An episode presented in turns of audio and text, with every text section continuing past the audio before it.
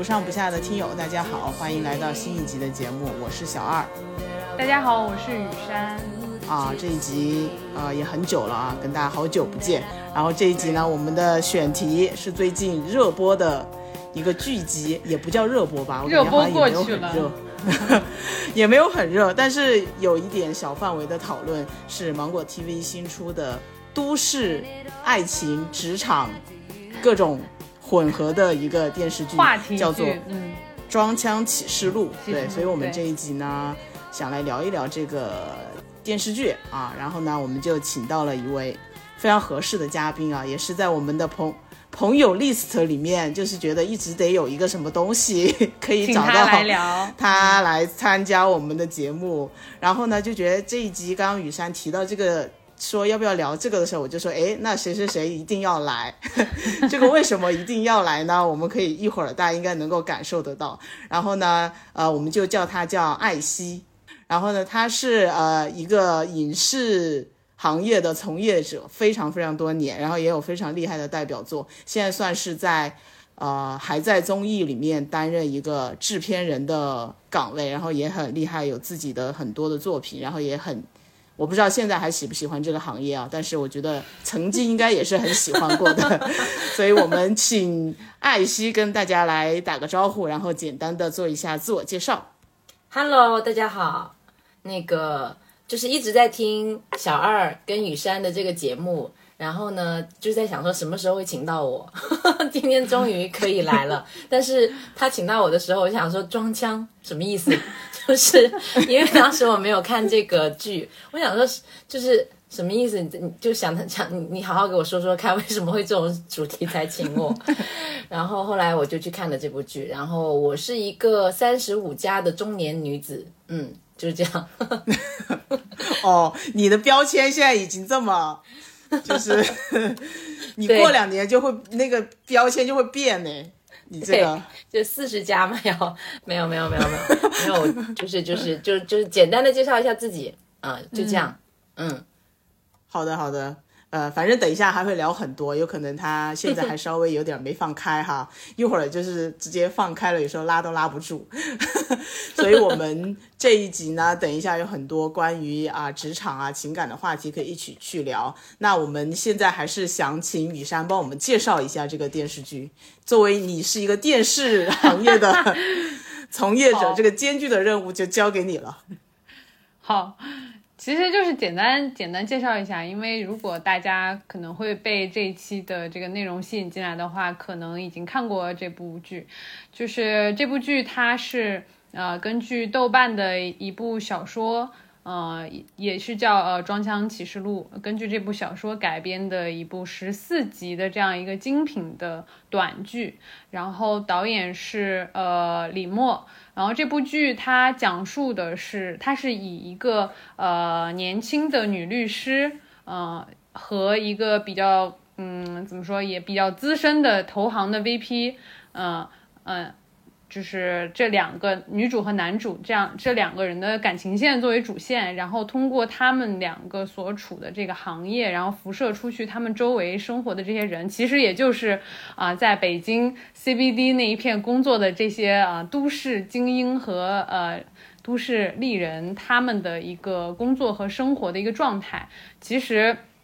呃，装腔这个点呢，就是在讲说这些人表面上看起来都很光鲜亮丽，但是在这个背后其实有一些各自的呃一些呃真实的啊、困境啊，或者是一些无奈啊、所以我觉得呃这也是为什么我想嗯跟嗯。就是小二和呃艾希来聊这个话题，我当时提的时候，其实没有说就是说一定要怎么去聊，深入的聊这个剧的它的制作啊，它的细节，是只是想说从这部剧为切入点来聊一下，嗯，就是这个大家现在我觉得还蛮普遍的这样的一种现象吧，因为它也是一个这种话题剧嘛，所以它里面最大的一个话题就是这个现代人啊、都市打工人的这种装的这样的一个呃现象。对，所以呃，这个这个我简单说一下这个。嗯，导演吧，他其实很年轻，一个新锐的青年导演，他这是他的应该算是他的第三部，呃，这个长片的这样的一个作品，因为他最早以前是，呃，也是电影学院毕业的，但是出来就是在广告行业也待了很多年，嗯、拍广告什么的。然后他第一部就是拍了那个《我在他乡》啊、挺好的。然后第二部是三月有了新工作，然后第三部就是这部，哦嗯，这三部剧其实都是，嗯、很短的，这样集数很短啊，那单集还是挺长的，嗯集数很短这样的一个精品的网剧，然后嗯，也是他比较擅长的这种对于都市或者是现代的人的一些观察吧。然后我我个人是蛮喜欢这个导演的，然后他自己我看了一篇他的专访，他里面也说是他看到这个呃那个这个项目的时候，看到这个小说的时候，就觉得说，嗯，就是非常适合他自己，因为他觉得他是在广告行业待了很多年，然后觉得是专业装腔啊、什么 三十年这样的一个人，就是 就就很很应该来拍这样的一一部作品嘛。所以我觉得这部作品也是他、呃把。之前看破不说破的很多东西，在这部剧里面去给他说破了啊，所以、我们今天就是借这个剧来聊一下。其实我是比较，我是有一些私心啊，我是觉得这个话题很好聊，就是很也有一些八卦的心理，就是借由一些坦白以及呃吃瓜，然后来来聊这个话题。对，那我们就正式进入关于这个剧的一个讨论。那我们还是就是一个常规性的问题，就是大家在什么情况下啊看的这个剧，然后看的时候或者看完之后有什么样的感受，然后对它有什么样的评价。那那我先说吧，我们把那个 嘉宾留到留到后面一点啊。好的。然后呃，我我我说的比较简短，因为这个不太是我的专场，所以我看这个剧的时候，呃，其实就是他，我当时没有怎么看国产剧了，也很久没看了。自从那个张晚意的剧都断了之后，好像没有什么 想看的剧了。然后，但是但是这个剧当时也听到有人说，然后也知道是我在他乡挺好的那个导演拍的，因为那个剧本身的品质也也很好，然后也是属于好像我们也聊过，然后他也比较好的洞察了啊、呃现在一线城市的一些啊、打工人的生活嗯和情感，对对对。然后呢，所以我就想说，哎，那我就看一下吧，而且那天正好没有事儿，看了之后，其实我。连看了六七集，它一共就十四集，然后当时也没有出完，然后呢，就就觉得呃，它整个的节奏和它的一些小点确实很还是蛮准的。然后而且他的男主演是韩东君演的嘛，然后那个女女生是叫蔡文静，蔡文静，但是我没有看过他任何的作品，然后我也不认识这个人。但但是他们两个人的那种都市，反正把那种都市的一个感觉，其实诠释的挺好的。然后让我回想到了以前在北京工作的一些一些场景啊，虽然已经离开北京很久了，但还是有一些历历在目的感觉。所以我我看了之后，但是我对他没有特别特别的印象，因为我觉得装这个东西本身我就没有很在行，然后我也没有很喜欢。但但是我又觉得很多时候好像每个人也都不得不装一下，所以我就看这个剧的时候呢，我就是觉得反正就把它当成一个，其实我把它更多的是当成一个恋爱剧在看啊，就是就是帅哥美女美女，然后在谈恋爱，反正很赏心悦目。然后后面看到第七集的时候，我就是有一个毛病，我看什么东西都容易就是就是一下给他想给他弄完，然后我就去看了小说。就是因为他那个小说已经出来了嘛，而且很短不长，所以我其实看到第七集的时候，我就去把整个小说都看了。然后，但小说因为前面它其实对跟小说也是蛮贴的，就是它前半部分基本上是照着小说的那个剧情去去演的，但是它后半部分其实差的比较多啊，就是这个后半部分，我不知道你看小说没有啊？它那个小说里面其实后半部分大部分都是一个女生。心理上的描写，他描写的更多是他要怎么样，就是就是在他们俩的那种亲密关系里面，这个亲密是指就是在性的这方面，啊，就是这个女生她在性的这方面对这个男生有很多的想象，因为好像这个女生是在里面的感觉有在至少在书里，我感觉她有点像一个处女，哦，但是这个男的他又是一个非常的。呃，就是很很花嘛，然后肯定有很对他有很多的感情经历，所以他在这个方面去做了很多的做了很多的笔墨，在这个女生说啊，她住到这个男生家里面之后要怎么样突破这个事情，怎么样跟他产生这方面的关系这个部分，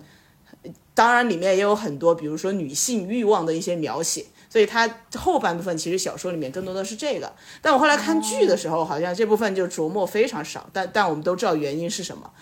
就是 所以它在整个后半部分的时候，就对我的啊吸引力没有那么的大，对我来说啊，所以它在后面其实我觉得它稍微有一点点没有那么提上劲儿，因为我觉得它在后面部分有一点在重复他前面，就是他们俩在一起之后，因为网上也都在说啊，其实。最吸引人的是那种拉扯和暧昧嘛，然后你一旦这个拉扯和暧昧的张力没有了，它这个冲突没有了之后，后面就会很寡淡，就是那就是纯甜。那当然甜肯定对很多人也有吸引力，但它没有那种很强的那种冲突感和张力。我觉得后面有有几集都是为了制造张力而制造张力啊，但是那些东西是在书里面确实也有的，比如说那个男的的那个小时候的好朋友啊。呃，然后那个女女生的初恋啊，这些出来的那些桥段，会让我觉得他是有了为为了找冲突而找冲突。其实他们俩的核心矛盾已经不存在了嘛，就是那种我们俩之间互相试探和互相之间的那种呃较量，那个东西其实已经没有了啊。我我我我就先说这些，嗯，其实就是这部剧，因为男女主就是都不是我的点。然后我已经很久没有在看剧了，就因为谭东君在我的审美里面不是帅的，就是原来。然后蔡文静在我的审美里面也不是美的，sorry，怎么办？得罪人呢？没关系，没关系，也不是美的，所以就是对我来讲都不是我的审。当然他们可能他们很优秀啊，只是不是我的审美点。所以嗯，就是就比如我举个例子，我的审美点可能我喜欢看白百合的剧。你大概你大概能 get 到我的的点吧？呃，对，所以我我我就这两个人对我来讲，我就想，嗯，就是就是完全不会，而且他又是芒果 TV 的剧，我我几乎不看芒果 TV 的剧，因为我不太爱看，你知道不爱看那种甜宠啊，然后恋爱剧，我我完全不感冒的。然后嗯，就是真的是因为你们邀我来做这个事情，然后我就想说，我那天就想说什么啊，就是很想翻白眼，我想什么呀，就是就是。就大家那么久没见，就不能就是稍微你知道，就装腔这种主题才来找我，然后然后之前你们还讨论过我的节目都没有找我，然后装装腔的主题来找我，然后但是呃后来那个小二就给我看了那个就是人物对这个剧的一个专访，然后我就觉得哎那可以看看哦，因为就是就是讲的还是就是呃 CBD 工作的，就像。就是其实跟我们可能会有一些共鸣嘛，然后所以我就抱着这个心态开始看了。刚看第一期就在飞机上面的那个时候，我真的大翻白眼，我想什么烂剧啊，就是就是，我就想着说，我就在想说什么烂剧啊，就是就是什么喷香水这种桥段，就是就真的很想翻白眼。我其实就已经想关掉了，后来想，哎，算算算，就是答应了你们了，我还是继续就是耐着性子看下去。然后就看下去啦，后来越看就越多共鸣跟感受，我就觉得，嗯，就是我自己当年 就有那种心情，真的非常明确，而且他真的就在 CBD，我在 CBD 工作了。就是七八年了吧，就一直都是在那个地方，因为之前我们其实不都一起在那边嘛，然后，然后，然后，所以就是历历在目，然后就感觉到了自己的曾经，就是真的很像那个蔡文静演的那个角色一样的那种感觉，就是里面有非常多的细节都把我勾回到了当年，就是就是那个那个那个时候的自己，对，嗯，然后，然后，反正整个剧看下来，我是我觉得。呃，我我我就不能用不痛不痒，应该说，嗯，你说他有多多热爱、多好看、多喜欢吧，也谈不上。但是你觉得这是一个值得看的剧，而且我觉得他给了我很多，就是回忆杀，然后又让我想到了当时比较年轻的自己的那个、那个、那个。那个那个感受，真的就有点像你听一个老歌，然后把你带回到当时的那个情境。我觉得虽然这部剧是一个新看的剧，但它感我感觉它好像把我就是就像听到一首老歌一样，就是带回了当时这首特别喜欢这首歌的年代的那个自己，就是就是有这种感受了，所以我还蛮喜欢的。嗯嗯。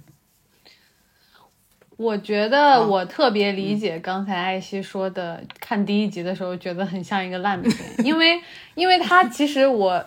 我稍微看了一下原著的开头啊，因为它开头原著开头也是讲飞机上嘛，但是它的原著的开头不会让你有觉得。嗯，就是很嫌弃的感觉，是因为他给了女主的人物心理，就是你知道他是在装，然后对，你知道他拿这一本英文书在这儿是为了干嘛？然后他这本书他在原著里面说，平时根本不会看，他只有在上飞机的时候会把它放在包里。然后呢，他其实。嗯，平时呃那个 iPhone 的那个屏幕使用时长统计是说，呃呃最多使用的 APP 还是抖音和韩剧 TV。就是我看到他的，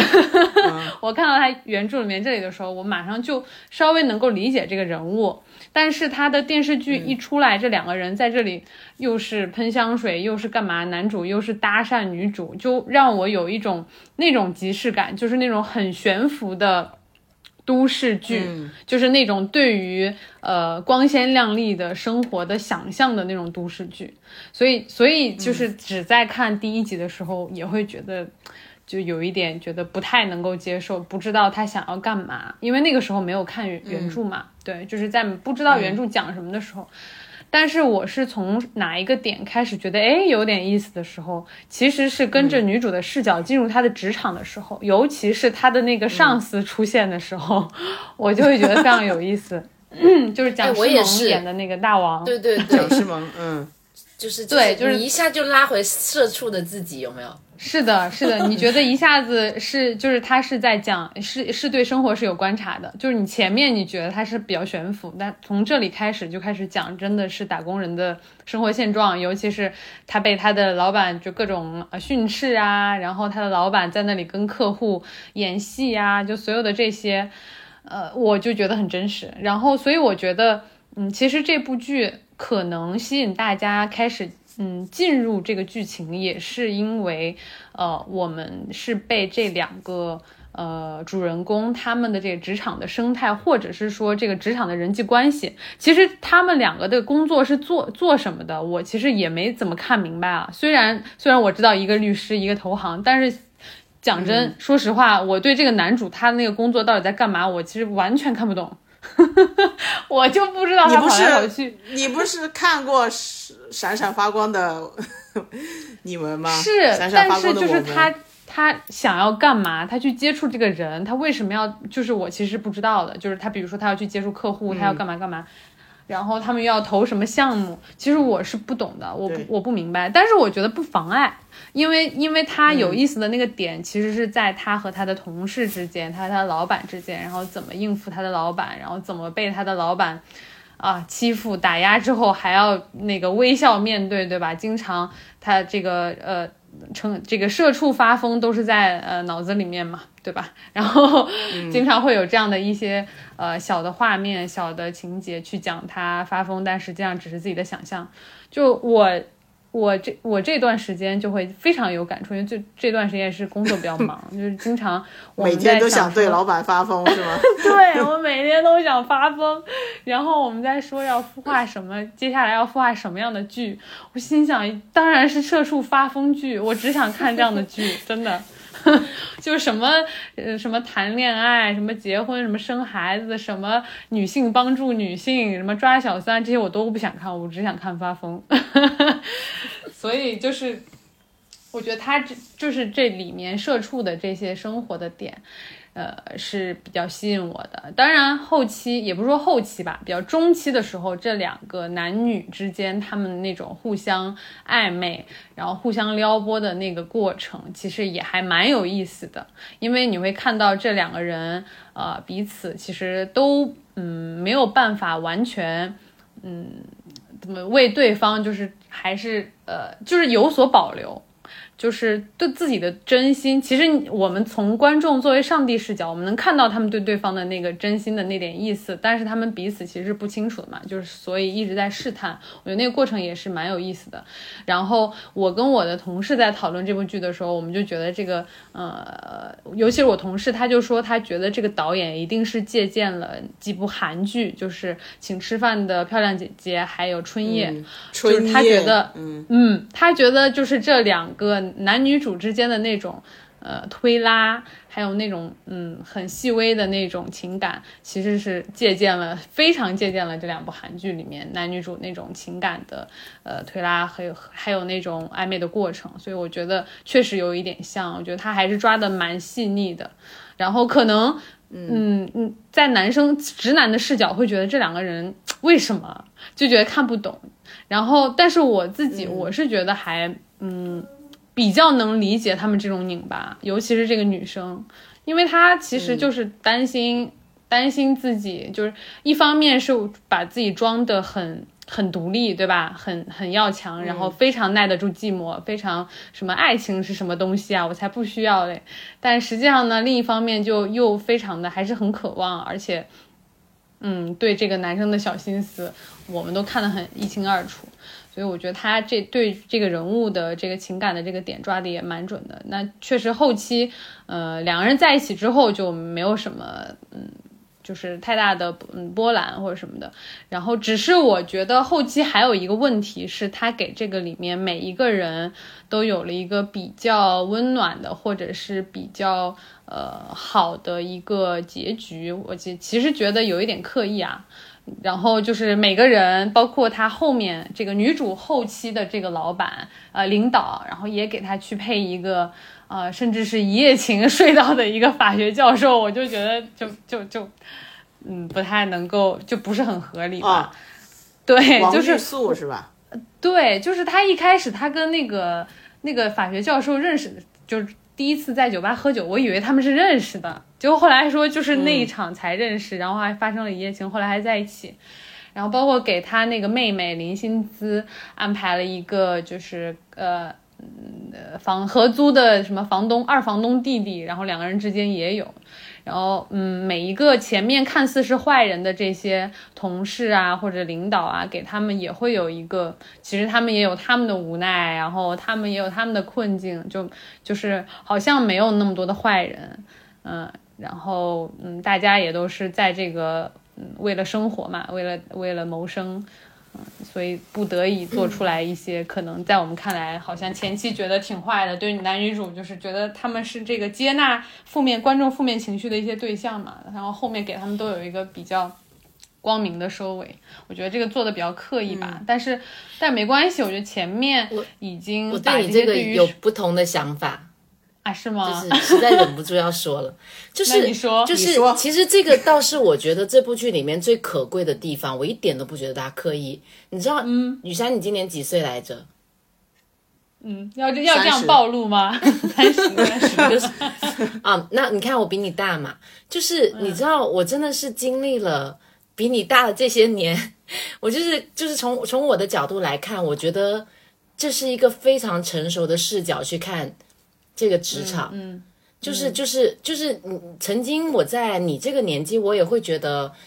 嗯，可能更多的吐槽，对于领导的吐槽，或者你会觉得这个社会的在职场上面的一些，呃，我觉得不到黑暗啦，就是就更多负面的东西，其实是呃，就是是是是充斥在各种角落里面的。但是我其实看了这部剧之后，我很能感受到导演为什么要用这个视角去讲，但是他被逼，但是我自己感受到的，我觉得就是你到了一定年纪之后，你会发现，其实所有的人，包括。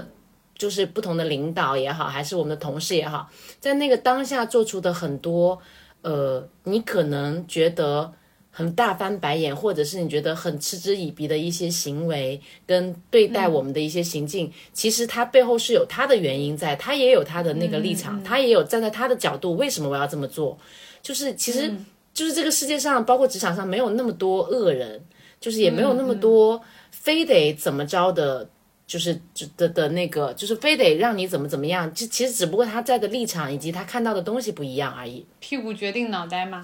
对，屁股决定脑袋。所以我其实看了这部剧之后，我觉得很棒。就是就是这个事情是让我觉得，嗯，对，也给了我很多能量。我觉得，包括我我包，因为我自己也在管理团队，我会觉得，对，就是其实。就是我也需要被理解，就是大家可就你你说实话，我觉得没有任何一个领导可以做到下属所有的下属都会喜欢你，就是但是其实你为什么会做那个那个那个行为，为什么会在那个位置上面去做这样的事情？其实就是甚至有时候你的领导、你的老板也不一，就比如说像我们就是就是。比如说，我们做制做，像我作为一个项目的制片人，可能我上面会有出品人，会有平台，那我下面会有整个团队。你可能其实你好像你就是就是掌握着所有的大权，但是其实你可能会做，就像是一个夹心饼干，你你你所有的压力只能你自己扛。所以我觉得看这部剧，在这个这个角度上面，我会觉得导演的处理其实是还蛮温暖的。我不觉得他的刻意，我觉得他是从一个很成熟的角度去看。职场的问题，就在我在我看来啊，所以我觉得就是在那一刻，我同意你说的这个，对，所以在那一刻，我就觉得就是原谅了自己，很多时候处理的不够完美，也原谅了我曾经的一些领导让我觉得不开心的地方，就是就是我，所以我觉得很好，嗯，我觉得这个角度，我觉得你说的这个点是对的，因为我确实看的时候，尤其是那个大王嘛，他最后他也是。不是有一有一番反转，是说他其实他也很辛苦，然后他也生病，然后他在病床前，然后还要就是就是呃强呃打精神，然后在那里画好口红，然后面那个准备下一场会议，就因为他也是算是。呃，算是一个小的中层领导吧。就我觉得，我在我确实在这里面看到了，就是啊，中层领导其实也挺艰难，因为男主他也像是一个中层领导，因为他也是一个投行带团队的嘛。嗯嗯嗯嗯嗯。我其实我刚刚说的点，并不是说就是反映这个呃看起来像恶人的这些人他们的无奈是很可以，我是说就是要给每一个人一个光明的结局，就是。给每一个人一个情感的归处，我会觉得这样是有点刻意。但是我我理解你刚说这个点，我觉得是很好的，因为呃，怎么说我我就是我，其实我们平时工作的过程中肯定会遇到，就像我现在我的领导啊，我什么我们同事有的时候一起吐槽领导啊什么也经常的。但是我觉得我越来越也能看到，其实我的领导他。怎么说？他也是在一个很难的位置上，我经常能够感受出来。因为我在看这部剧的时候，这个这个剧它是到后面做了一有一场戏，是说这个女主因为工作压力太大，她那个耳朵突然听不见了嘛。这个事情是真实发生在我的同事，就是我们公司的这个中层领导的身上的，就是他真的是突然耳朵听不见了，就是腰就是压力太大，然后非常紧绷，活得很累的一个人。所以就是这种这种。呃，情节的设置，我觉得我我我非常理解，我觉得也是，呃，导演，嗯，他虽然很年轻，但是他对这个东西，就像你说的，他已经有一个比较成熟的视角去看待这个问题嘛，对，嗯。嗯，哦，对我我我刚才还想说，刚才我我不是说我看了原著一点点嘛，我觉得有几个很有趣的地方可以跟你们讲一下，就是这个原著里面这个女主。唐颖她是一个长相很普通的女生，就是她跟这个林心姿相比，林心姿是一个大美女，而且他们在原著里面他们只是合租的室友，然后关系比较好而已。然后唐颖其实是一个长相很普通，她然后每天出门上班都是呃化妆，然后讲究穿搭，其实很精，看起来很精致嘛。嗯，然后她美其名曰是说，呃，因为他们律所是对着装有要求，其实是他自己想要，嗯，还是说就是有一些那种呃想要迎合，或者是想要别人觉得自己很精致的那种心情去做这样的事情的。而且他有里面有一个细节，我看到就就笑了，他说是。嗯，他晚上出去逛街，然后他穿为了配合他那个穿搭，那个穿搭是呃为了显得腿长，他肚脐眼都是自己画的，就是要把那个位置画的高一点，真的，就是你是说在那个小说里面吗？小说里面 对，太逗了。所以我看到这个细节，我就特别搞笑。然后，呃，就就说是网上真的有教程，就是美妆教程啊，教你把肚脐眼怎么怎么画，画的高一点，假的，我 第一次听说、哎，好笑。真的真的，就是他的一个穿搭原则是这样，就是要用。呃，最为精细的用心来打造漫不经心，然后总结来说就是用最大的力气发出最小的声音，像腾格尔唱歌一样。我觉得这个也最，对，就非常好笑。就是他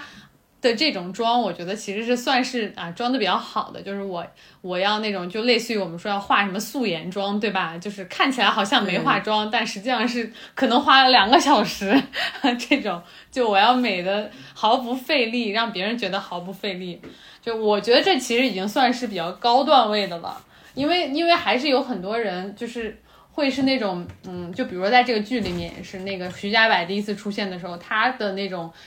可能就很初级，就会被这两个女生一眼就看穿那种心思啊，或者是他的那种手段。就我觉得可能生活中也有很多是这种，就是我们其实一眼能看穿的，就。可能比较不是那么的，就大家就会这样去开玩笑啊，或者是虽然不不不一定会去揭穿他，但是可能会成为一些啊朋友之间茶余饭后这种聊天的这些呃一个一个一个谈资。然后嗯，然后我看哦，我我不知道你们看那个剧的时候，嗯，这个女主她不是是在呃三里屯的一个老房子里面住嘛？然后小说里面也是这样说的，但是小说里面就是更细节。小说里面说她是租的还是自如，就跟我当年租租的一模一样，三千块的自如跟跟别人合租。然后我在看那个剧的时候，有一集就是清清楚楚的看到了光华路 SOHO，我不知道你们有没有，就那那个有啊墙能看到。对，一楼是绿色的嘛？对，对，你会因为那是我每天就是生活的上班的地方，现在还是嘛？对，你觉得啊、现在还是 SOHO 现在我们对还在那边，嗯，哦。对，就是一些很有意思的点，嗯。那那下一个问题，你你艾希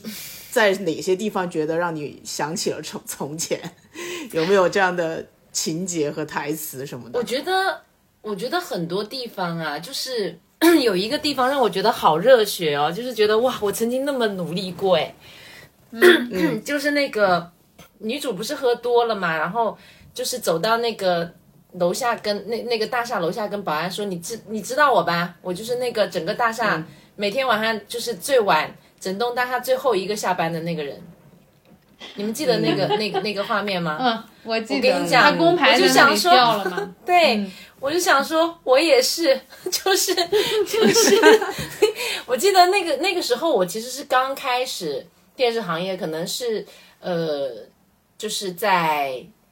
一六年的那个时候吧，你记得吧？我们那时候做的一个大项目，就是就是，嗯然后嗯嗯那个时候，因为我要对所有艺人的一些一些一些内容嘛，就各方面的合约啊什么之类的。然后那时候我们项目其实人数很有限，所以你其实要就等于是一个人要干很多人的事情嘛。我那时候几乎每天晚上，就是就是都是那种很害怕的离开办公室的，因为整个大厦我基本上每天都到三四点，然后整个大整个你知道就是，然后又想上厕所，我永远记得又想上厕所，然后厕所又黑灯，然后你就哇、每次就是打着那个电筒就想，就现在怎么办怎么办，好好害怕有有鬼什么之类的，然后就那样子，就是就是每每每天我都记得那个光华路 SOHO，我不因为我是坐在窗边嘛，然后那个路非常美，然后全部人都暗了，然后我真的是看过一点、两点、三点、四点、五点、六点 光华路 SOHO 的这个这个这个景色。他讲到那一刻的时候，我就在想，我说我也是，就是我太能理解他，然后一下把我拉回了。然后，但你但不是悲伤，你会觉得很开心。就是那个时候，哇，我曾经这么这么就是就是经过你知道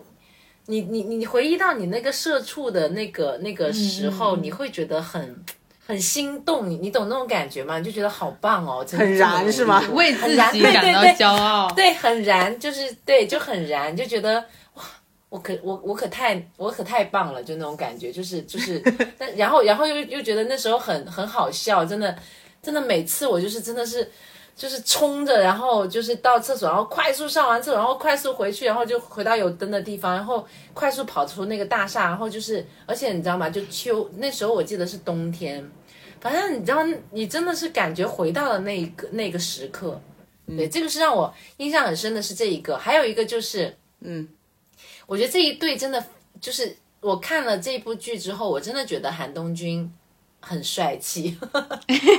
就是他们两他们改观了。我觉得其实就是他在里面，他们两个包括女生，我也觉得很美的点，不是因为他们的外表，而是因为我觉得他们演的非常真实，正可、就是就是那种。我我我很，我觉得有一个有一处真的太美好了，我就觉得那个那个爱情萌芽的那个开始，就是他们，你们应该也记得那个 moment，就是电，就是那个那个蔡文静上楼的时候，然后她的那个灯是关的，然后嗯，谭东君在楼下靠着那个车是亮的，然后他们对视在笑，但其实就是就那一刻就觉得太美好了。怎样？就很美好让你想起了什么？干嘛告诉你？就是反正就是就是就是那种就那种爱情暧昧的时候，我觉得是很美好的。然后你知道他是在担心我，然后我也我也我我其实也是在喜欢他的那种感觉，就是很很微妙啊。嗯，但是他们又还没有在一起，那时候好像还没有在一起吧，对吧？没有没有，没有，没有。就在友介于友谊跟要在一起之间，我觉得那是很棒的一个事情。嗯，嗯，对，差不多这样吧。就是就这两个，就是这两个那个剧情是让我觉得很印象深刻的。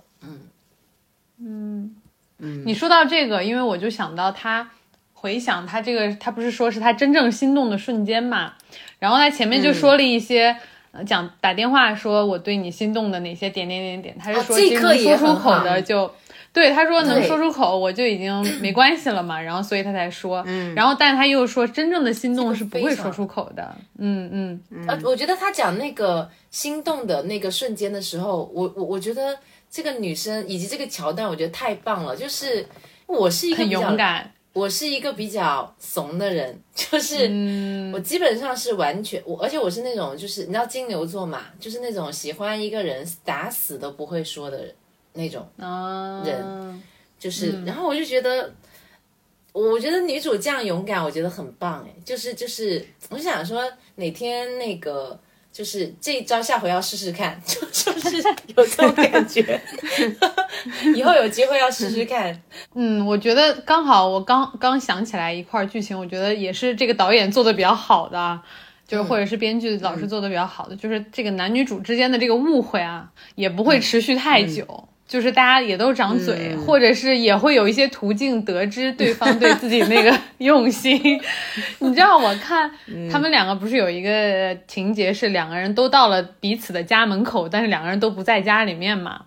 然后这个这个女主在这个男生家门口，就是她就很生气，这个男生不在家，但是她又不不告诉他说在他家门口。我这个时候，我当时在看的时候，我就在想说，哼，他家就应该装一个那个电子门铃猫眼，然后这个时候有人在门口晃，绝对能够收到提醒。哎，果不其然，这个男生真的就是收到了那个家里面那个视频提醒，然后就看到那个女生在他家门口就非常可爱的样子，我就觉得真的这这就很好，真的我不想要看那个误会，大家都不长嘴，嗯。啊，对，我觉得，我觉得这个剧总的来总的来讲，还是让你就是有爽到的啦，就他好多地方就是还是按照就是就是观众的那个心理去走，就是并没有说要搞的那种就是很复古的那种。就是哇，擦身而擦肩而过啊，然后就是明明我喜欢你，然后你又不知道，然后我又怎么怎么着，然后又吃醋啊什么有的没的，我觉得那种就是真的是很过时了。我觉得这部的处理方式还是让你觉得，啊，就是就还挺挺舒服的，也我觉得没有特别的，就是。对你不会看的特别生气，有的时候看一些剧就看的很生气。对，我觉得这个地方还挺好的。嗯，那我那我再说一个，我觉得我看的时候我觉得还蛮好的点啊，也是这个剧它的一些处理吧，就是嗯，你会看到这两个人，嗯，他们就是呃，虽然说他们的情感线是一个主线，然后并且后期很多的笔墨也在写这两个人谈恋爱干嘛的，但是在他们两个还没有确立关系的时候啊，其实两个人对对方的那个心思啊，那个情感，其实嗯，处于一个很。旺盛的阶段的时候，你会看到他们两个最重要的事情还是工作。就是我不管你前一天、前一天晚上你们两个人经历了多大的这个情感上的一个一个交锋，嗯，第二天你会看到说，我就是接下来可能这两个人因为工作，我也好几天可能都不会去找对方，或者我也我们也没有机会见面，然后我可能好几天都是要忙我自己的事情。对，这个我觉得这个是处理的很好的。这个很真实，就是是我就想起我在光华路，就是真的很真实，就是那种比如说你在有一段亲密关系的时候，但是我们又在做项目的时候，你知道我们的做在做节目的时候，基本上其实每天都像处于在救火的过程当中，嗯，然后永远感最后悔的可能是你的那个那个那个另一半，亲人、亲密的人，对，就是就是你你可能所有的微信你都会就是都会回完了，然后一整天处理完之后，可能他其实下午四点发给你的，可能你到晚上已经是十一二点才想起回他，我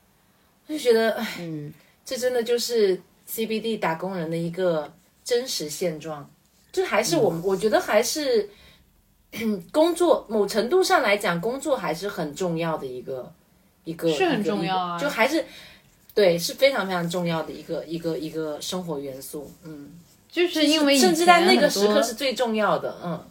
对，因为很多以前的这种情感剧，它会让你觉得这个男女主就是就是没其他事情，没事儿就他们，就是谈恋爱，对，就最重要的事情就是谈恋爱，所以所这以你会很代入，这也是我说我嗯看这部剧的时候很有共鸣的地方，就是真的，你就不断的是想真的 真的，我们正在事业上升期的那个阶段，但是现在也还是在努力工作的，就是这个阶段，就在前期，比如说刚刚进入一个职场，就像那个蔡文静的那个那个那个年年纪。然后刚刚进入一个职场，然后开始呃事业有起色的时候，你其实某程度上来讲，真的是会把爱情放在后面的。就工作对你来讲，其实是一切的，就是事情的第一位。对就就那个感觉还挺深刻的。对，下一个话题，怎样看待装腔这种普普遍现象？我想问你们一个问题：你们请我来的原因是觉得我装是吗？不是，真的不是。你们好好解但我释一下觉得你为什么这个话题请我。小林，你说你解释。我不是跟你说了吗？我觉得这个装腔不是一个贬义词，就是他在这个剧里面，它只是一种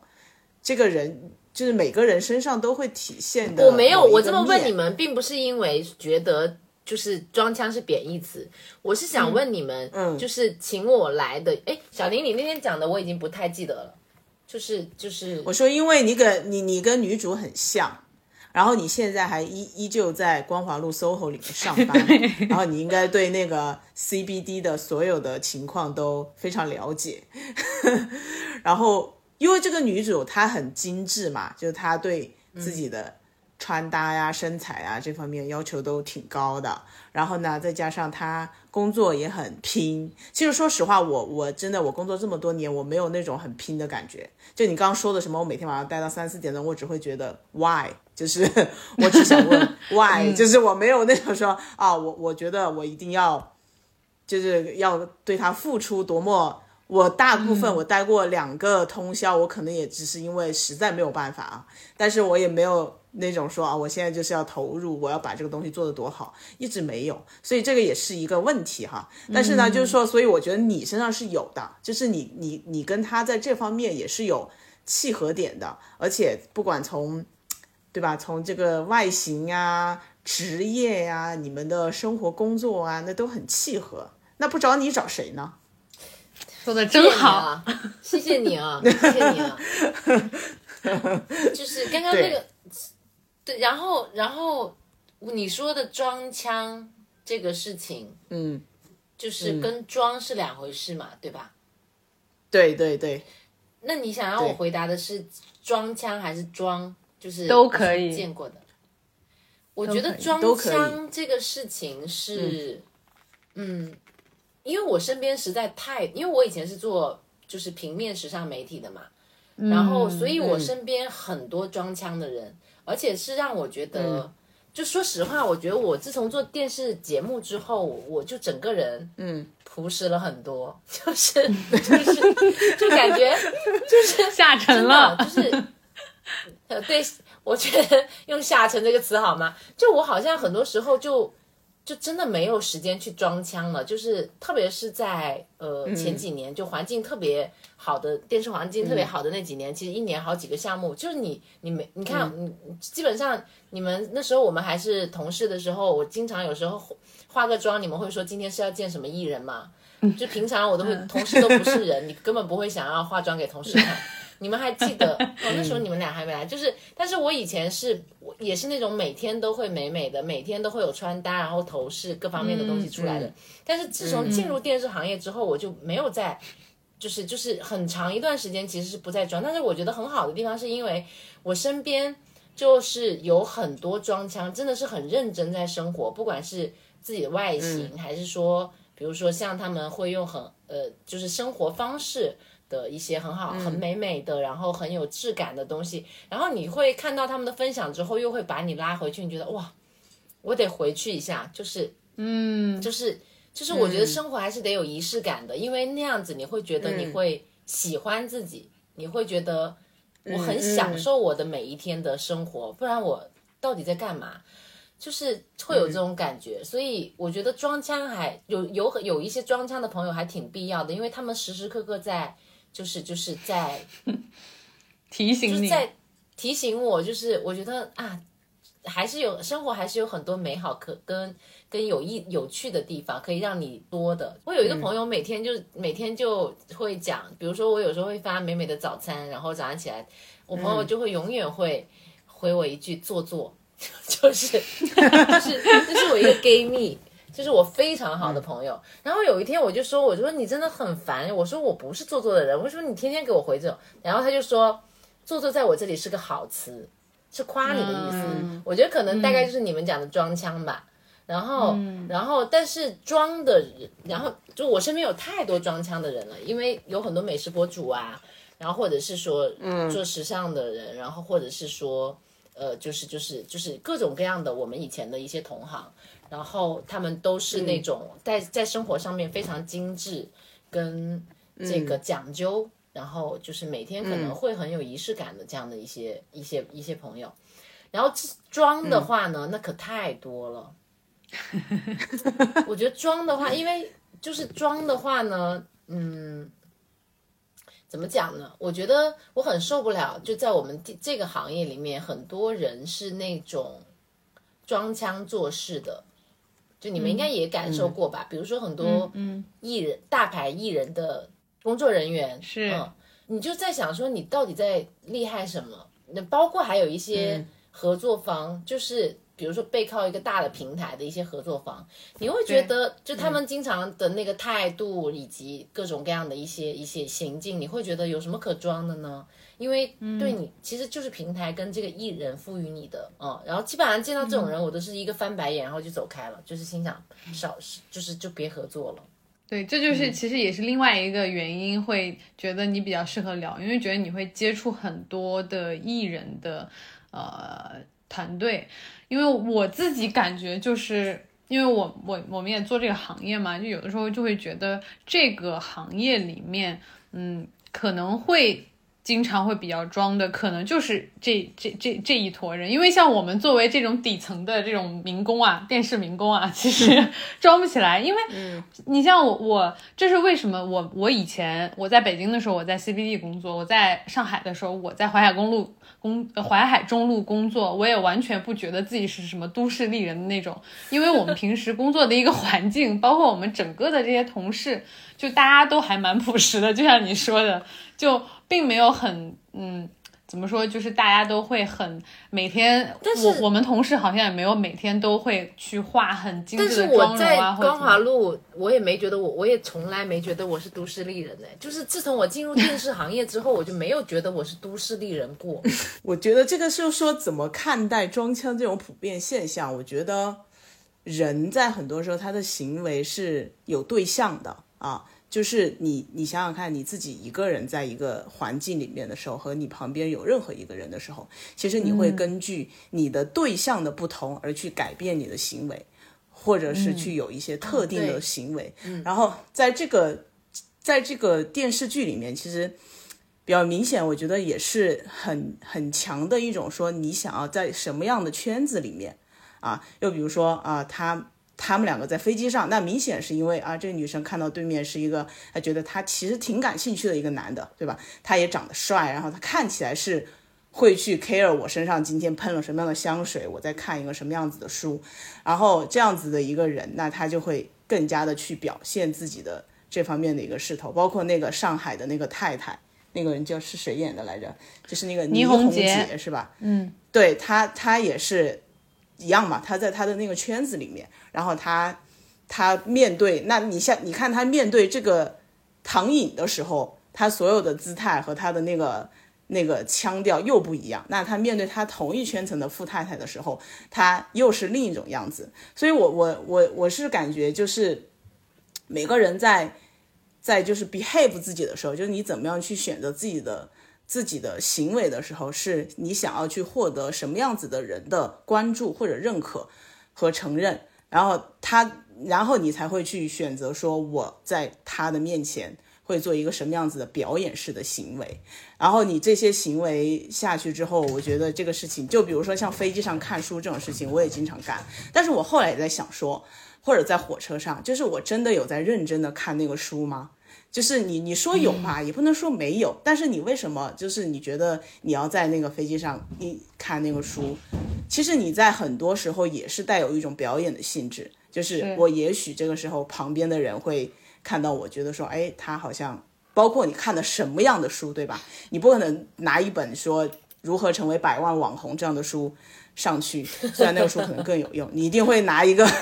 就是更更深一点的，或者说根本看不懂的书上去，所以就这个这个这个时候就会。就会是你你在很多时候面对，如果说你这个人不足够的去，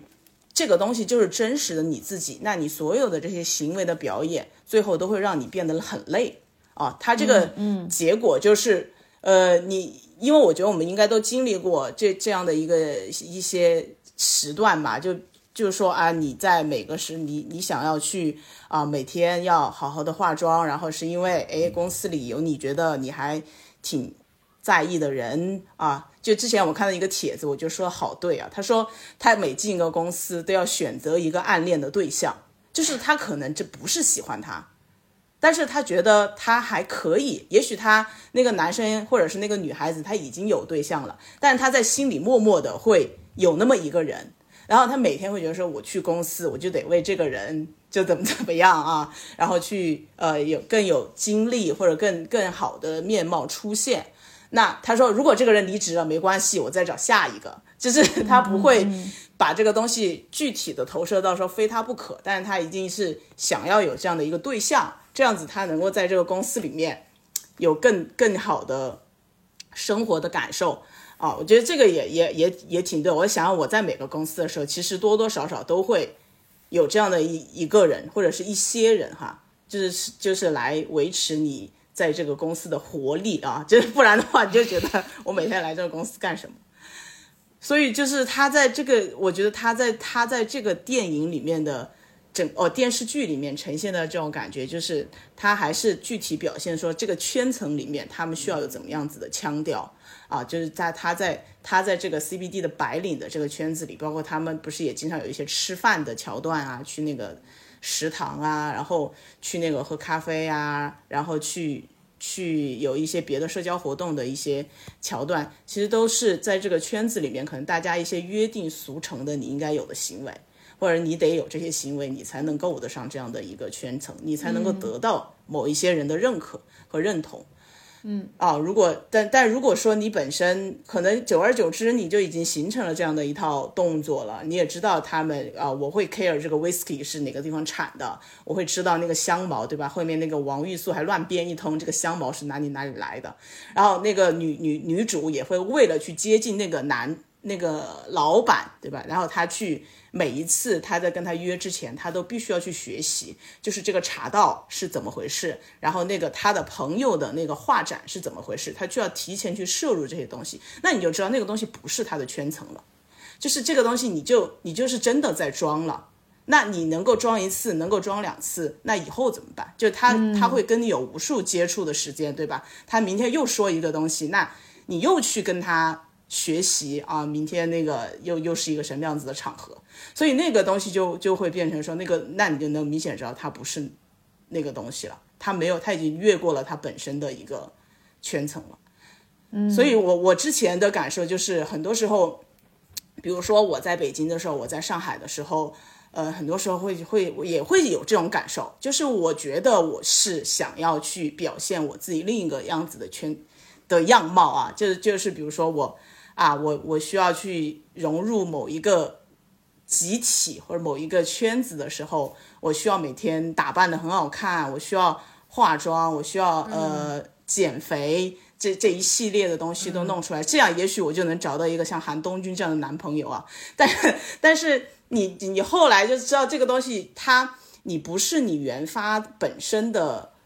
呃你自己的呃由你内心生出来的东西。比如说有些人，我觉得，比如说像艾希姐，我觉得她是真的觉得这个东西是，比如说我每天把每天过得非常有仪式感，然后我每个东西都弄得很精美，或者是我对穿搭，我对化妆，我是真的，我不是为了融入那个圈层，我是觉得这个东西给我带来快乐，或者这个东西让我的生活变得更好，那我我就是自然而然的有这个腔。但但是在我的经验当中，我有很多时候是是为了让自己变成那样，那你就你这个东西就完全没办法持续。然后可能它最后的作用也完全实现不了啊！这个时候你就会回到说，你回到你自己的那个、那个你自己的内心里面，或者你自己的生活里面的时候，去想说什么样才是你自己的腔调，那个才是你能够去一直这样，就是很很持续的，或者说很自然而然去散发出来。比如说我现在上上飞机上看书。我就不会觉得说我现在就是为了旁边有一个人来看我或者怎么，或者我今天一定要，对，或者我一定要拿一本很深奥的书，没有，就是我就是每天这样子生活，我就是喜欢看这个书，我就是喜欢这样这样，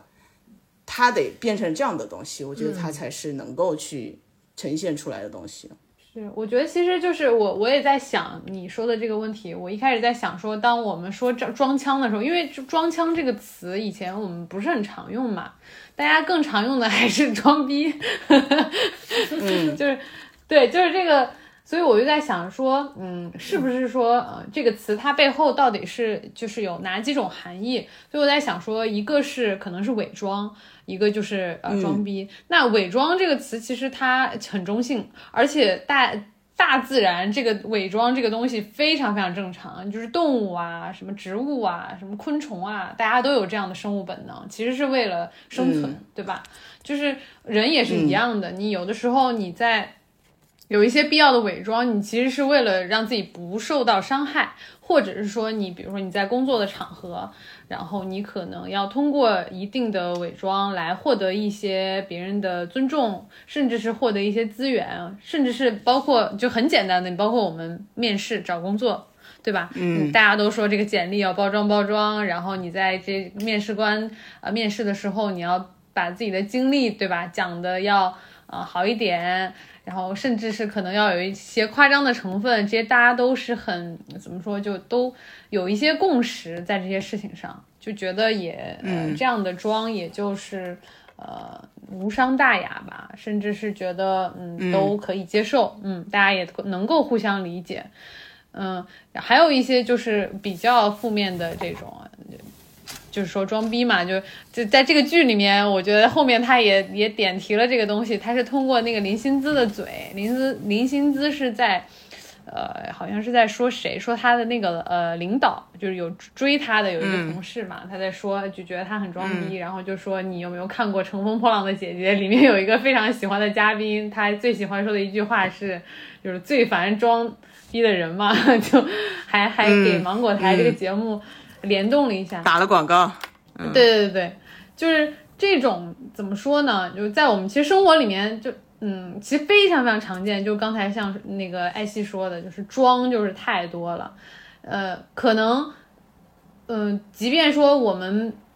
嗯不去呃戳穿，或者是不去呃揭穿别人。但有的时候还是会跟自己的好朋友，比如说去分享一些，哎呀，又看到了谁怎么怎么样，又怎么装逼。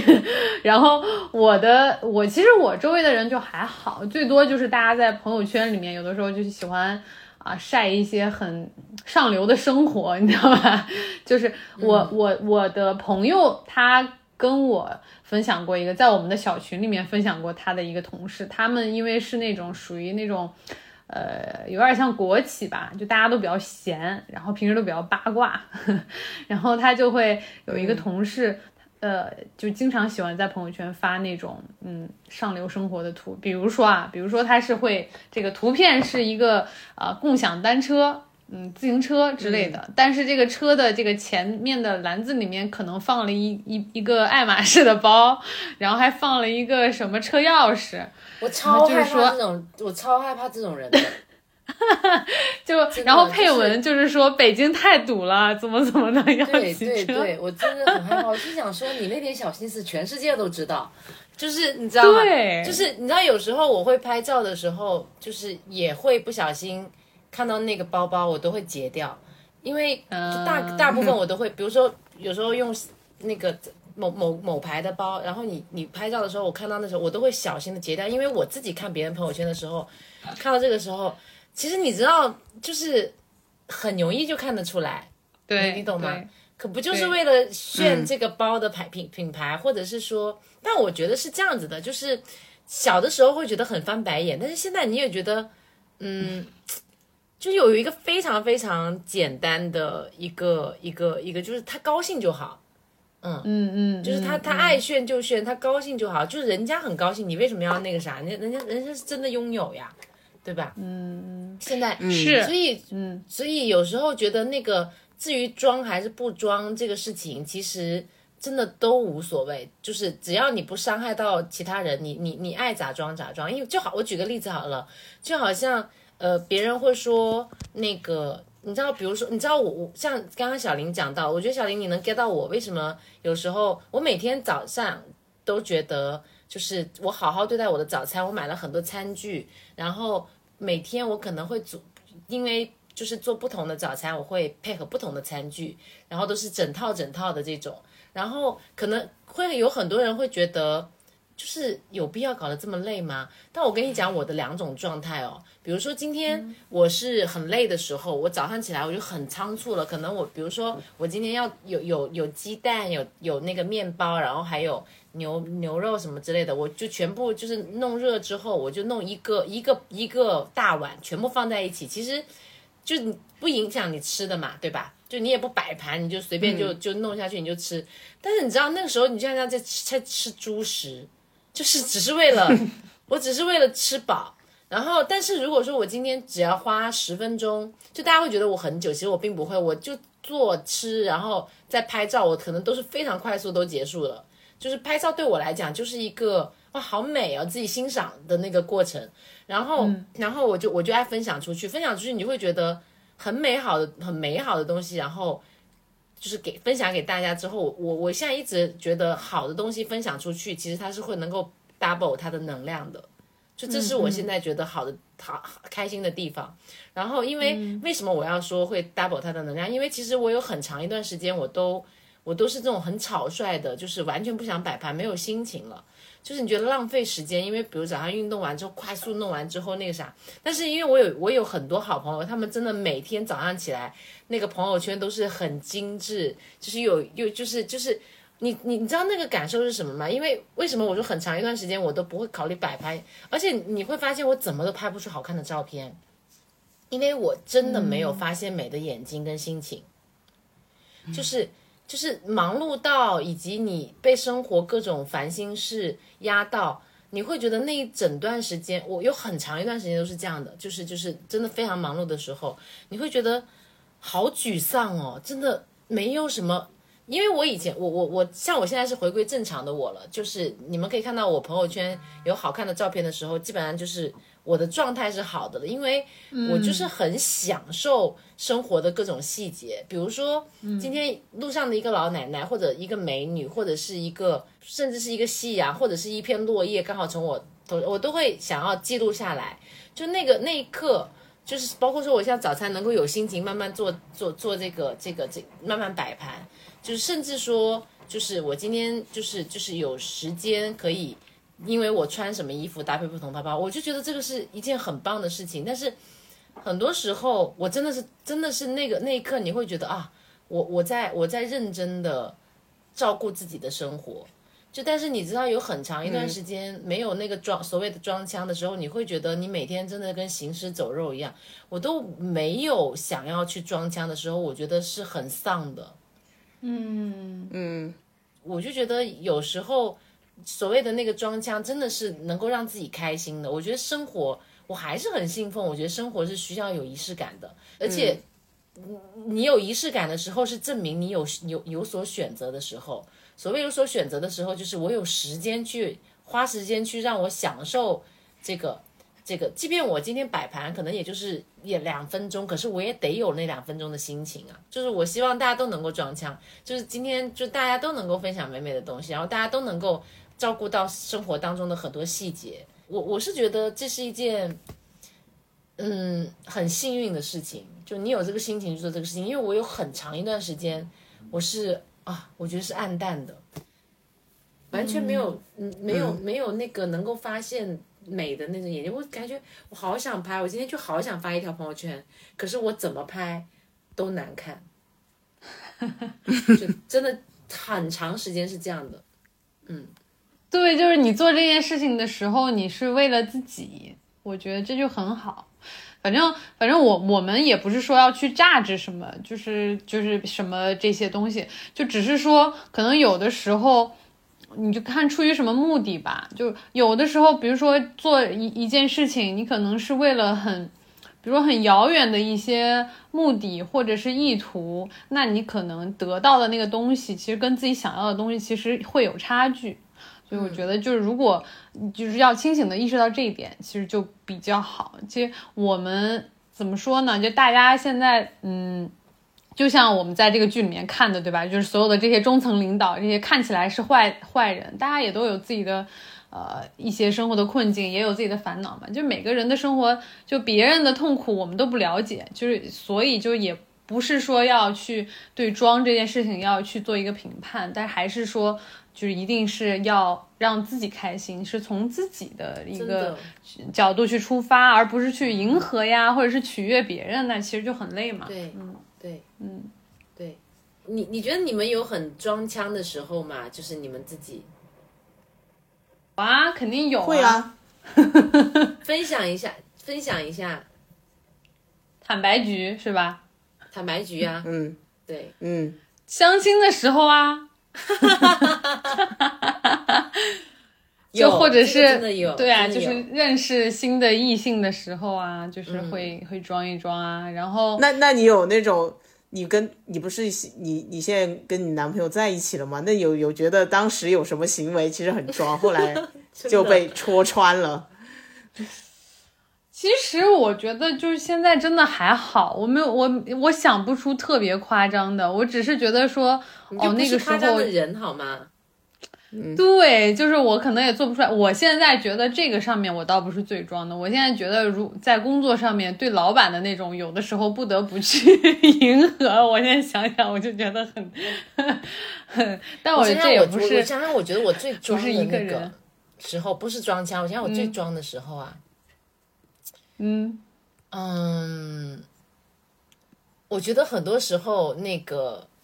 那个，因为我要经常涉及到跟这个艺人跟平台谈判嘛，嗯对嗯。嗯我觉得那个时候真的是，我我觉得早期没有那么多经验，现在已经无所谓了。早期没有那么多经验的时候，真的是一副那种，就是你知道要如何把我们的项目、把我们的公司包装成多高大上，就是其实自己讲的都是虚的，啊，就是就是就多多 international，你知道的，就是就是讲的多怎么怎么样，但是其实那个时候是刚刚开始嘛。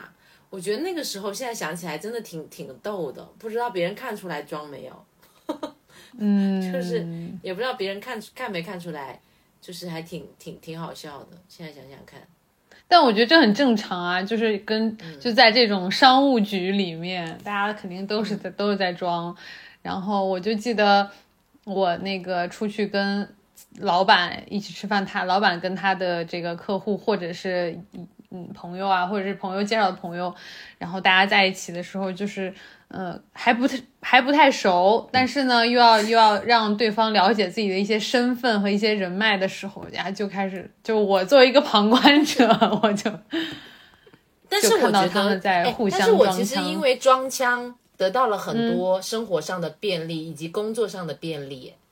就是是。就是就是呃，我说的变，我说的装腔不是我刻意说会怎么怎么样，因为我我后来有很有因为非常多时候，比如跟艺人合作，或者是说跟一些合作方合作的时候，因为大家会加朋友圈嘛，就我也会经常爱分享我觉得好看的东西，就是我自己记录的生活什么之类的。然后的确别人会因为就是所谓的装腔，就他会觉得啊，你就是喜欢你的分享，然后因为觉得你的觉得你有品味然后对你、嗯对，然后对你就是有很就行很多便利的地方。我觉得这个其实其实是就是有它的那个嗯，有时候我功能分对有它的有它的功能在的，但是但是核心其实真的是我我有时候在想说，真的你知道吗？群众的眼睛是雪亮的，就是就是包括我们自己在看别人朋友圈的时候，你会很很清楚的分得清这个是为了晒，还是这个是为了分享。嗯就是就是你们会有这种感觉吗？其实你会很容易的看到，嗯，又在晒了，啊、这个真的很美好。我觉得那个那个那个感受其实蛮不一样的，就是装跟装腔真的是，就是其实其实其实还蛮容易区分出来的。小二呢，有没有什么装的举动回忆？我我觉得我可以把所有非我自己相处的时间，我觉得都都在装，都有装的成分。就是就是你想要，我我经常觉得说我在外面吃饭和我在家里一个人吃饭的时候，都会是两种不同的样子。这个不是我故意在装，但是我总有觉得说。呃，你总觉得你在被注视或者被关注，嗯，然后你你可能你比如说你在外面吃饭就不会在在家里有时候就很乱七八糟，就是我不是一个很很就是自己会弄那么多有的没的的人哈，你看在家里吃饭我就弄得很很随意啊，或者吃饭的时候就也没有什么形象，但是你就你想你在外面吃饭的时候你就会啊、感觉要慢一点，或者是要感觉要呃很至少要要得体一点吧，这种感觉。就是人一旦他的空间里面有另外的人出现，我我整体都觉得他是，我我我自己会觉得都会有一点那样的成分，但只是说，呃，你在这个时候，你你面对的人的不同，以及你个人对自己的认知的不同，你会去掌握那个度和那个你自己的、自己的那个舒适的范围啊。就比如说你今天面对的是非常非常好的朋友，那所以这个就在亲密关系当中，你就会觉得说，那你面对的这个人对你的接受度和你对你们关系的一个认知，你在这个里面可以程度上做到多少程度的不装。我觉得那个百分之一百肯定是很难有的，但是你要想说我我可以做到百分之九十九、百分之九十八、百分之九十。那比如说你在面对非常非常亲密的朋友的时候，你知道他了解我到什么样子的程度啊？我我我我在他们可能我们之间也有默契，以及我已经知道我在他们心中的一个样子，哈，那你可能会表现的怎么样？所以我我觉得也没有说我最装的时候。以前会非常的装，呃，也也不能说，就是以前的那个程度，就是我说的，它是一个程度的变化。那以前的程度可能就是我一旦面对这个人，我觉得他比我更高，或者是他比我他有我没有的东西，或者是我想要而得不到的东西，比如就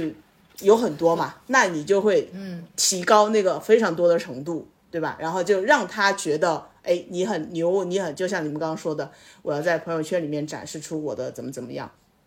然后呢，啊，那你，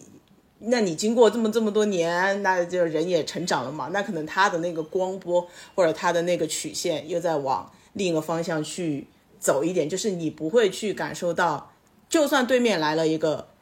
呃大老板或者什么样的，你并不会觉得你是很低于他的。你有自己的那个内心的自知和你内心的力量的时候，那你的那个装的程度肯定就会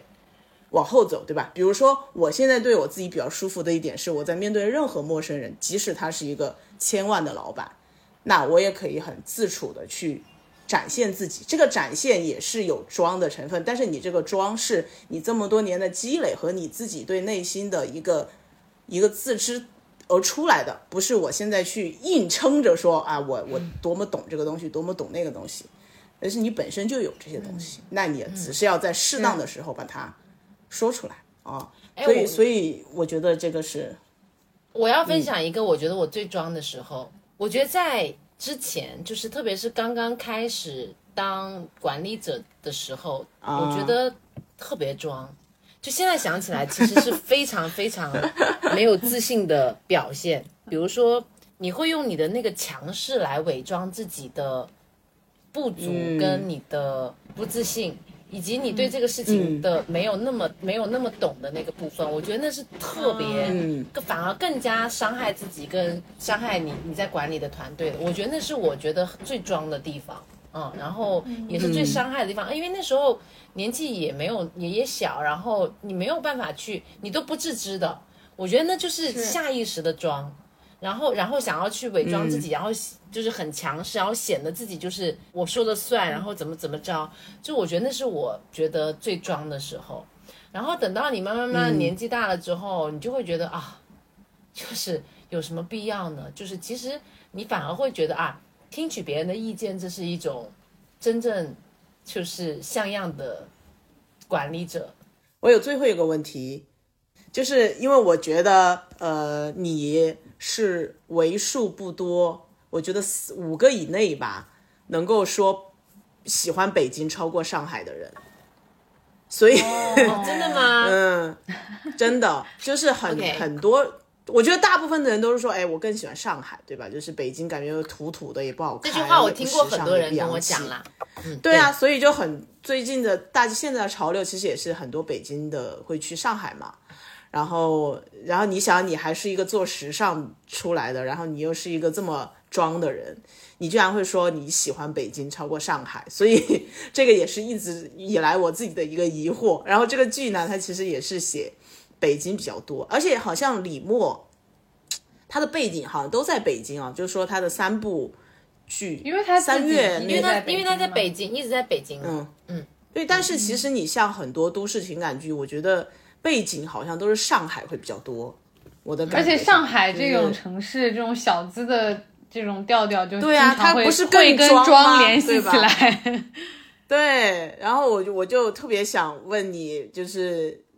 你你为什么会觉得说更喜欢北京？然后你觉得北京和上海的那种都市情感剧有什么区别？嗯，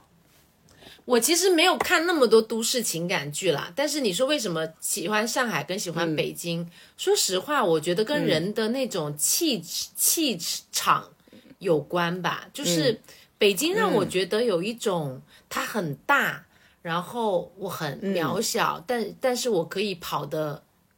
很飞的地方，嗯，就是嗯。我我觉得我可以在这么大的一个地方里面，然后就是四处奔跑，然后我很自由，我会有这种感。我觉得这边有很多就是就是让我觉得很有趣的机会，就是我我是这么觉得这里的。然后说实话，我觉得我并不是一个时尚的人，我一点都不时尚，我是一个特别还不讲时尚。我我一点都不时尚，我你是因为没接触过时尚圈，你是没接触过时尚圈。嗯我跟你讲，我时尚个就是说那我一点个都不时尚。圈圈子不一样。对、嗯我，我特别不时尚。第一，我是一个特别不讲品牌的人。嗯我喜欢买某个名牌包，只是因为我觉得这个包好看，就是就是我不会因为，甚至很多时候那些大牌啊什么牌我都叫不出名字的。我有品牌盲跟那个名就是名字盲，还有就脸盲倒还好，就是我是那种很难记得清楚这个品牌的名字是什么，但是我就会比如说我香水什么的。我就会觉得这个东西好闻。我其我我其实也很爱买香水，我家里非常多的香水，但是我我真的经常的，除非是那种大牌的啦，就真的是就是平常大家都在叫大牌，但不然我真的是叫不出那些品牌。就是很多小众品牌，比如说我们出国去买的那些香水，他们都讲的非常溜，但我其实永远记不住。所以我觉得我不不适不适合在这么能够装的上海，我觉得那会让我觉得很不适。你你当然我有很多上海朋友，我觉得就是也也都很可爱。只不过我说我在那样的一个环境里面，本来我是挺享受我自己的小资小调的，但是我要去的那个地方，我感觉好像我要赢，你知道吗？就是我就要为了赢了，胜就是负欲就要起来。对我就是觉得啊，怎么了？我就输了嘛？这个之类的，就是就是我我要我要我要赢了。啊但是我在北京，我觉得我就很自在，我是真的为了我我享受这个感受而去这个仪式感来做的这个事情，我就觉得这个北京这个地方就是让我觉得更自由，然后它可以有很很有梦想，然后很。就是装腔的人，他也可以有很接地气的人，然后这些不同类型的人，他们各有各的一些就是就是有趣的灵魂。然后，当然，我觉得上海上海给我的感觉是什么？上海给我感觉可能没有那么大的包容性。在在北京，我我我，因为我们都是我和雨珊都是在北京也生活过，在上海也生活过嘛。我在北京待的时间更长一些，包括大学几年也都在北京。呃，我觉得现在我已经离开北京，也离开上海了。然后我就用一个我刚刚总结出来的话 来提炼一下。我我我就用这样一句话，我觉得北京是属属于所有人的，上海是只属于一部分人的，就是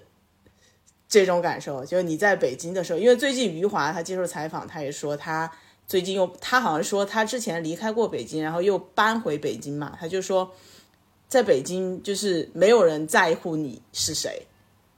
就是你你可以是一个任何人存在，然后他就觉得这种感受很好。然后，所以他就搬回了北京，哎，我觉得这句定居话说的特在北京嘛。别对，嗯，就是没有人在乎没有人在乎你是谁。对，对，然后嗯，但是北北京可能就是他的这种这种感觉的另一面，也就是那种比较比较呃，让你会一直就是很难去审视自己生活的那种感受，也是他的这个硬币的另一面嘛，就是它让你在这个城市里面呃能够得到很多钱也好，呃事业也好。啊，但是它在另一面，就像你今天经过了八年之后，你再去回视你这部分的时间，其实它总体来说还是让你没有那个机会，或者没有那个时间去回望一下的那种感觉啊。但但但是在上海的话，我是觉得在上海怎么说呢？上海它，我觉得它是那种呃迷惑性特别强。啊，就像你说的，你在那儿你就不得不，你会把那个东西慢慢的就是那种 fake it till till you make it，就是你知道它是假的，但是你还是觉得说我不得不去做那个东西，它有一种神秘的力量，然后让你去，让你去靠近它，就是你你总觉得它这个城市是有定势的，它是有你在上海应该做什么事情的一个 list 或者一个范围。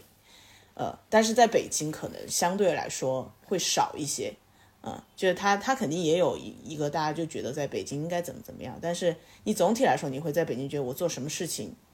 都 OK 的那样一种一种氛围，嗯，那现在在成都呢，就是嗯，你就就就越离奇，好像越正常。就是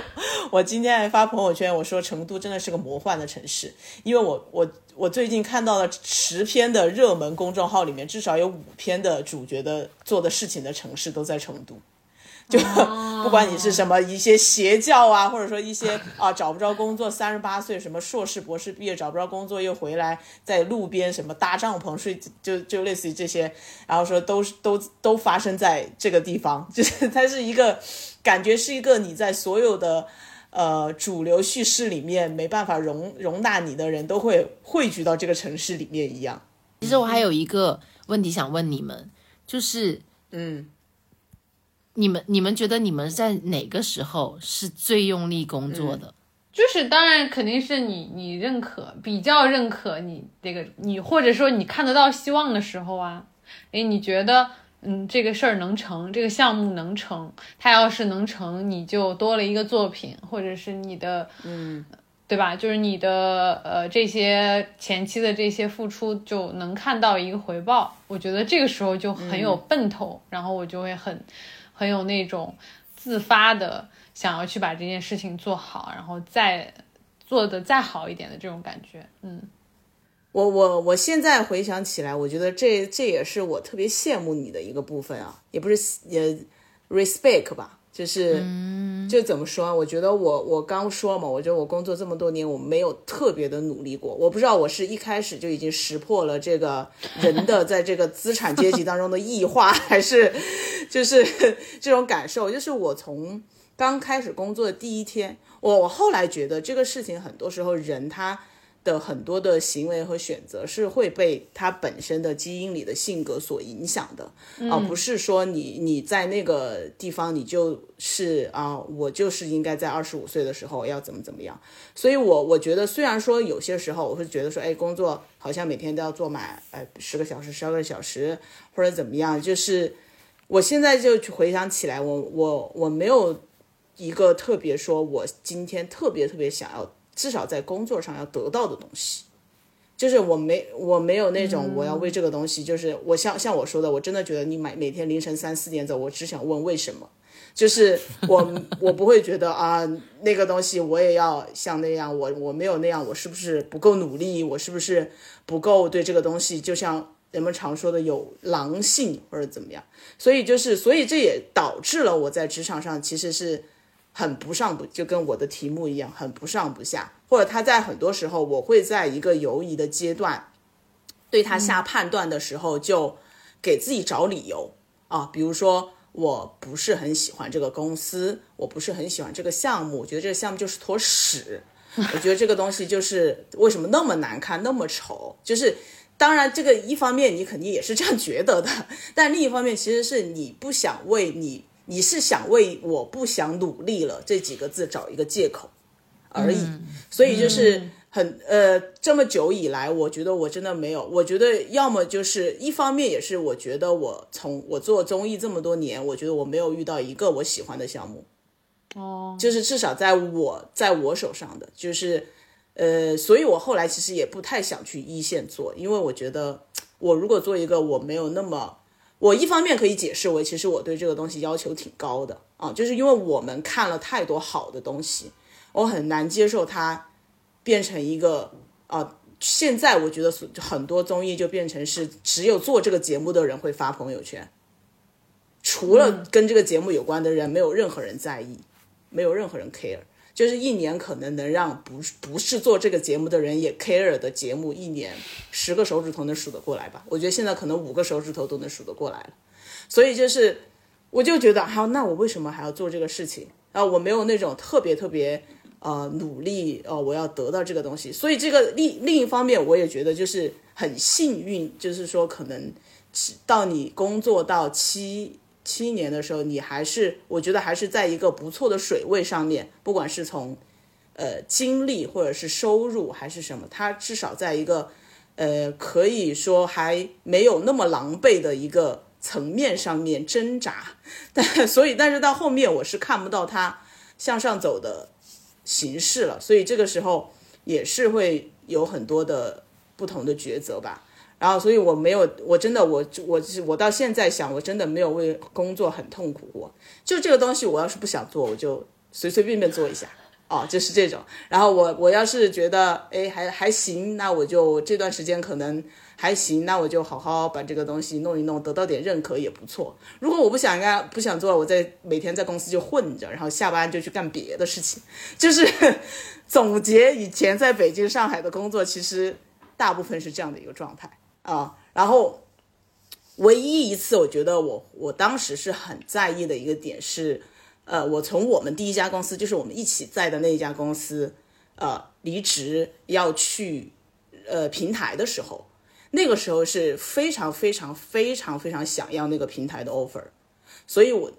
特别特别努力，但是你又知道很难，因为你是从一个制作公司，然后到一个甲方的那种感觉嘛。就非常非常的难，所以我当时那个那个东西是我觉得我是真的拼尽了全力的，我甚至是呃，我们之前不是作为乙方也会去给甲方提案嘛，啊，然后给甲方提案的时候其实是有加了那个甲方那个人的微信的嘛，对吧？后来我是投了他们的呃 team 的岗位的，然后呢，呃，但是我去面试完了之后并没有得到反馈，所以我当时很沮丧，我甚至给这个人发了超长的一段微信。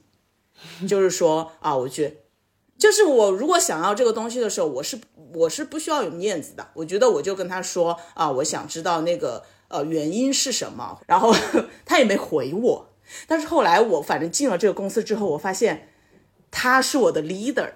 就是他其实是看到我那一条非常长的短信的时候，他在后来我们那个项目其实做的不成功，我们那个业务不成功之后，我最后要离职的时候，他还来找我聊，他说我觉得你是。呃，当我我你当时给我发了那个那个微信，我觉得你是呃很很很努力，很想要这个东西的，所以他当时其实本来应该他面试我，但他没有面试我，他直接让他的 boss 来面试的我，他就觉得他 OK，但是他想让他的 leader 在看一下，这样，所以我觉得那个时候是，我觉得我当时的幻想是。我所有之前的呃没有做到想做的东西，或者我在那个公司的所有的痛苦，都源于我在的那个公司是一个乙方，所以我觉得我去了甲方，我一定可以改变我自己的局面，也可以改变我想做的东西的局面。但是你去了之后发现并没有，所以那个幻想就完全的破灭。我们今天真的聊了很多，老朋友相聚就是能聊的太多了。主要也是呃，从这个《装箱启示录》这部电视剧也是给我们提供了很多可以聊的话题和视角。然后，其实以前虽然我们呃经常聊天，但是其实从来没有也没有去聊过这个话题，等于说是。其实我是借这个话题有一点私心的，是想要窥探一下